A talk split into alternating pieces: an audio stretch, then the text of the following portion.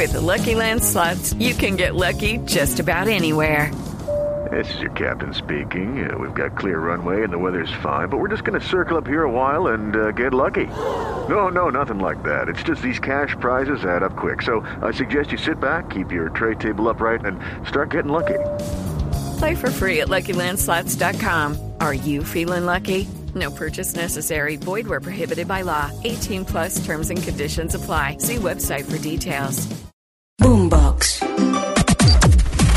Las noticias del mediodía en Mañanas Blue.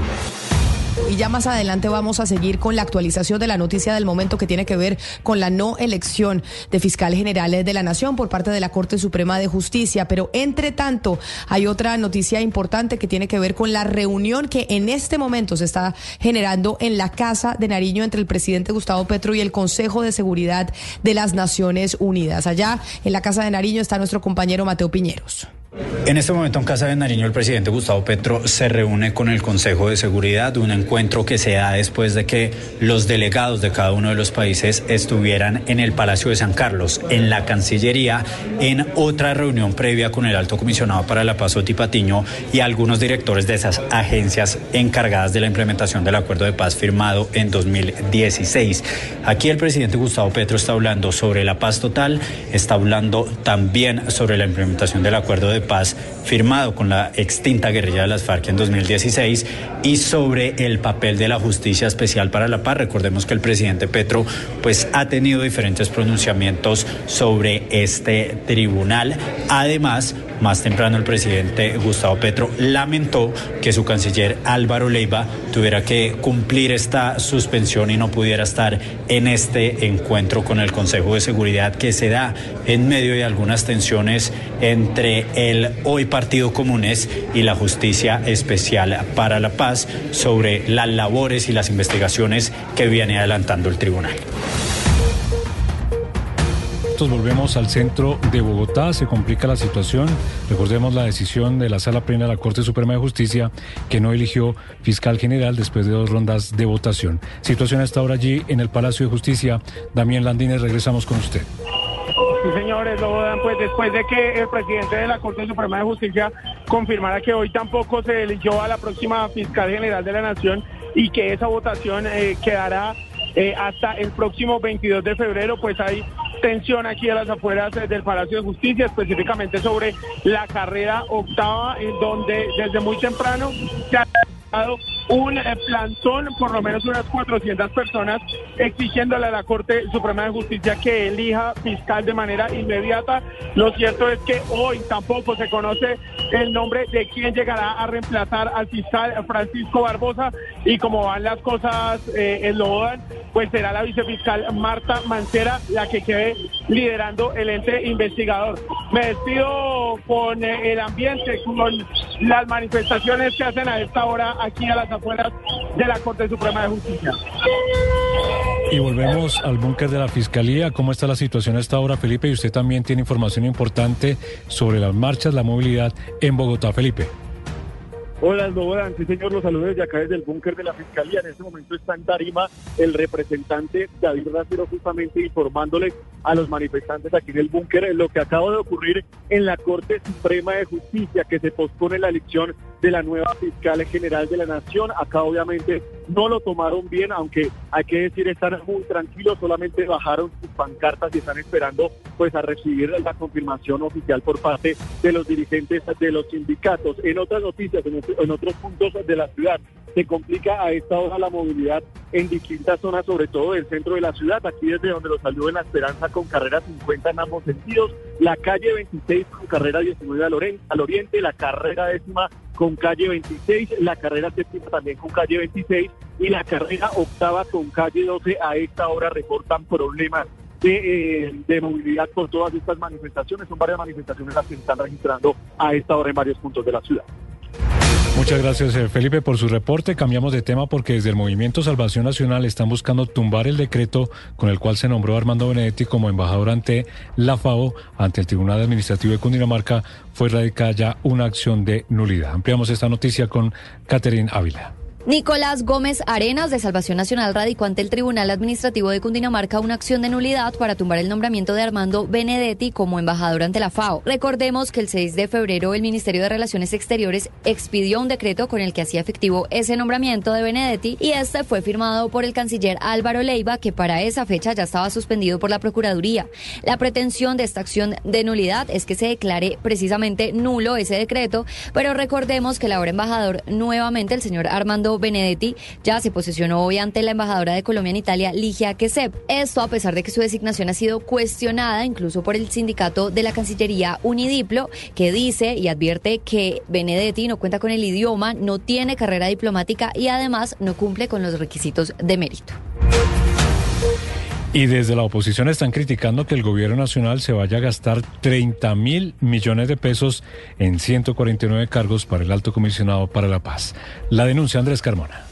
Se trata de una denuncia que hace la senadora por el Centro Democrático Paloma Valencia, quien presenta una respuesta de un derecho de petición a un funcionario llamado Iván Andrés Díaz, en el que pregunta a la Presidencia de la República y a la Oficina del Alto Comisionado para la Paz acerca de los 136 nuevos puestos que se han creado en la entidad. Según la Oficina del Alto Comisionado, esos 136 nuevos puestos le costarán al país 28.539 millones de pesos del presupuesto del año 2024, con una proyección de incremento salarial del 10,5 para la vigencia de 2024, generando un ascenso de 30.369 millones de pesos.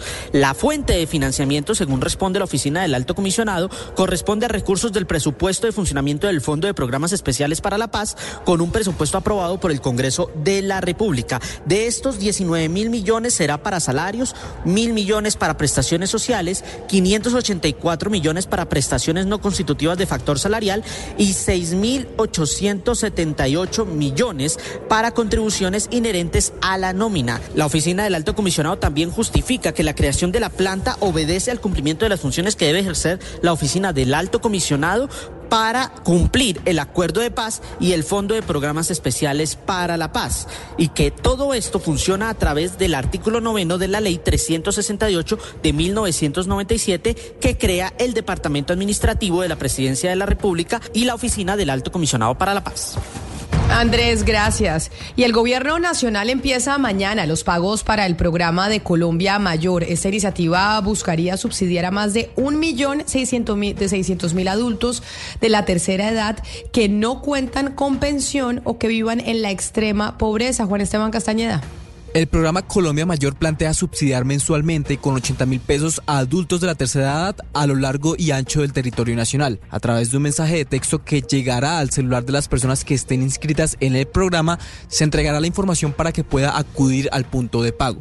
En este caso, deberán ir a uno de Supergiros, entidad encargada de entregar el dinero. Allí tendrán que anunciarse como beneficiarios de Colombia Mayor y posteriormente solicitar la tirilla de pago. Ojo, Cuente bien el dinero que le entreguen y certifique que corresponda con la totalidad anunciada. Si usted está inscrito en Bogotá, recibirá un saldo adicional por parte del distrito de 50 mil pesos, lo que recibiría entonces 130 mil pesos en total. Las personas mayores de 90 años podrán percibir sus pagos a través de domicilios, si éstas prefieren. Supergiros coordinaría la entrega del servicio. Recuerde que el programa no cuenta con intermediarios adicionales, por lo que evite caer en una estafa. Y nuevos enfrentamientos y machetes se registraron entre jóvenes en el oriente de Cali. Alejandro Muñoz. Un nuevo enfrentamiento entre jóvenes se registró en las últimas horas en el oriente de Cali, exactamente en inmediaciones al centro comercial Río Cauca de la Comuna 21. Algunos transeúntes que pasaban a esa hora por el lugar grabaron un video que se ha vuelto viral en redes sociales. La gente está volviendo por allá, están robando, están atracando por allá en Río Cauca. Hay pelea de pandilla, la gente está devolviendo. Esta práctica denominada guireo y chacaleo ha cogido fuerza entre los adolescentes y parece ser más común con el paso de los días, con consiste en citarse para enfrentarse con machetes, cuchillos, piedras, palos y todo tipo de elementos para agredirse y según las autoridades inicialmente se trataba de encuentros de baile que hoy se tornan agresivos. Juan Manuel Torres, subsecretario de Derechos de la Secretaría de Paz de la Alcaldía de Cali, aseguró que ya se identificó algunos sectores que serán intervenidos. Para llegar muy pronto con una intervención articulada a los sectores que hemos identificado que son los más críticos, como el sector de Písamos, Potrero Grande, Parque Tercer Milenio. Por esta situación, varios jóvenes han tenido tenido que ser trasladados hasta hospitales debido a las lesiones que quedan después de los enfrentamientos. Y ahora nos vamos a Santa Marta porque por Mar de Leva están prohibiendo el ingreso a las playas y, y restringen la navegación de embarcaciones pequeñas en esa ciudad. Se prevén lluvias en las próximas horas. William Agudelo. La Capitanía de Puerto de Santa Marta emitió un boletín informando sobre las difíciles condiciones meteorológicas presentadas en la capital del Magdalena que además de las lluvias han registrado vientos de hasta 30 nudos y olas que oscilan entre 1.3 y 3.6 metros. Bajo estos pronósticos se han restringido la navegación de embarcaciones pequeñas con o sin motor, además del cierre de playas para los bañistas. Así lo informó José Domingo Dávila, director de turismo de Santa Marta. Conscientes de que la seguridad de nuestros bañistas es una prioridad, de común acuerdo con el señor alcalde encargado, Secretaría de Gobierno y la oficina de Indetur, hemos tomado la decisión, por recomendaciones de la Capitanía de Puerto, de cerrar las playas de la ciudad, esperando que mejoren las condiciones para su reapertura. Además de las medidas adoptadas, la alcaldía aseguró que se encuentra en estado de alerta para tomar decisiones de acuerdo a cómo se registren las condiciones climáticas en la capital del Magdalena. Y vamos a la ciudad de Barranquilla porque en medio de las sorpresas que ha dado el clima en los últimos días en la región Caribe, los organizadores del carnaval ya tienen listo un plan B por si se presentan lluvias durante los cuatro días de fiesta. Adrián Jiménez. Proteger las carrozas, elementos escenográficos, vestuarios, equipos de tecnología y hasta los propios bailarines será la prioridad de los organizadores del Carnaval de Barranquilla, pues aunque para este fin de semana se tiene pronóstico de tiempo seco, ya se tiene listo un plan de contingencia para atender cualquier eventualidad por cuenta de las lluvias, aunque no se descarta retrasar un poco el horario de inicio de los desfiles y eventos que se tienen previstos para evitar afectaciones si se llegan a registrar precipitaciones, será solo a través del PMU en el que se defina cuáles serán las decisiones a tomar. Así lo confirmó Sandra Gómez, directora de Carnaval SAS. Tenemos previsto, por supuesto, activar temas de logística, seguridad, monitoreo con, con las autoridades también que se encargan de darnos el informe. Consultando con el IDEAM, las condiciones de tiempo lluvioso al parecer no serán presentes este fin de semana debido a que el fenómeno de frente frío, que estaba alterando el clima desde el pasado domingo, ya está alejándose de la región Caribe con sentido hacia el noroeste del Océano Atlántico. La noticia internacional. En el mundo, según el alto comisionado de Naciones Unidas para los Derechos Humanos, Volker Turk, dijo tener información según la cual el ejército israelí quiere destruir todos los edificios en Gaza, situados a un kilómetro de la valla fronteriza con Israel, para así crear una zona de seguridad. Y si esto sucede, se constituye en un crimen de guerra, alejado totalmente del derecho internacional humanitario, dice la ONU. En lo militar, el ejército israelí intensificó sus bombardeos sobre la ciudad de Rafah. Allí hay un millón trescientos mil desplazados que huyeron del norte de Gaza. El secretario general de las Naciones Unidas, Antonio Guterres, advirtió que una ofensiva terrestre en Rafah, que es lo que puede ser en esta operación aumentaría exponencialmente lo que ya es una pesadilla humanitaria. La noticia deportiva. La noticia deportiva llega desde Los Ángeles, donde el básquetbol mundial pondrá sus ojos en la noche de hoy. Previo al partido ante los Denver Nuggets, Los Ángeles Lakers revelarán la estatua de bronce de Kobe Bryant. Bryant es uno de los jugadores más históricos de los Lakers, único equipo con el que jugó en su carrera y con el cual anotó 33.643 puntos, marca que lo ubica como el cuarto mayor anotador de la historia de la NBA. La elección de la fecha es un juego de números. El día y el año representan los dorsales que iban en el jersey de Kobe, 8 y 24 respectivamente, mientras que el mes es el número con el cual jugaba su hija Jana, es decir, el 2. Este será el segundo homenaje oficial que recibirá el atleta por parte de su ex equipo. El primero fue el retiro de sus camisetas, números que cuelgan del Crypto.com Arena. Además, el emblemático escolta del equipo californiano tendrá un espacio junto a las estatuas de otros míticos jugadores de la franquicia como Karim Abdul-Jabbar, Magic Johnson, Shaquille O'Neal y Jerry West. Las principales tendencias en redes sociales. Con 46 mil publicaciones, la palabra Benedetti es tendencia en el país después de la polémica asignación por parte del presidente Gustavo Petro al ex embajador en Venezuela, Armando Benedetti. Este jueves el político se posesionó como embajador ante la Organización de las Naciones Unidas para la Alimentación y la Agricultura, cuyo rol ya desempeñaba la misma embajadora en Italia, Ligia Quesep Vitar. Benedetti llevaba varios meses en silencio después de que la, después de la filtración de unos audios en, las, en los que aseguraba haber ayudado a conseguir 15 mil millones de pesos para la campaña que le dio la presidencia a Gustavo Petro.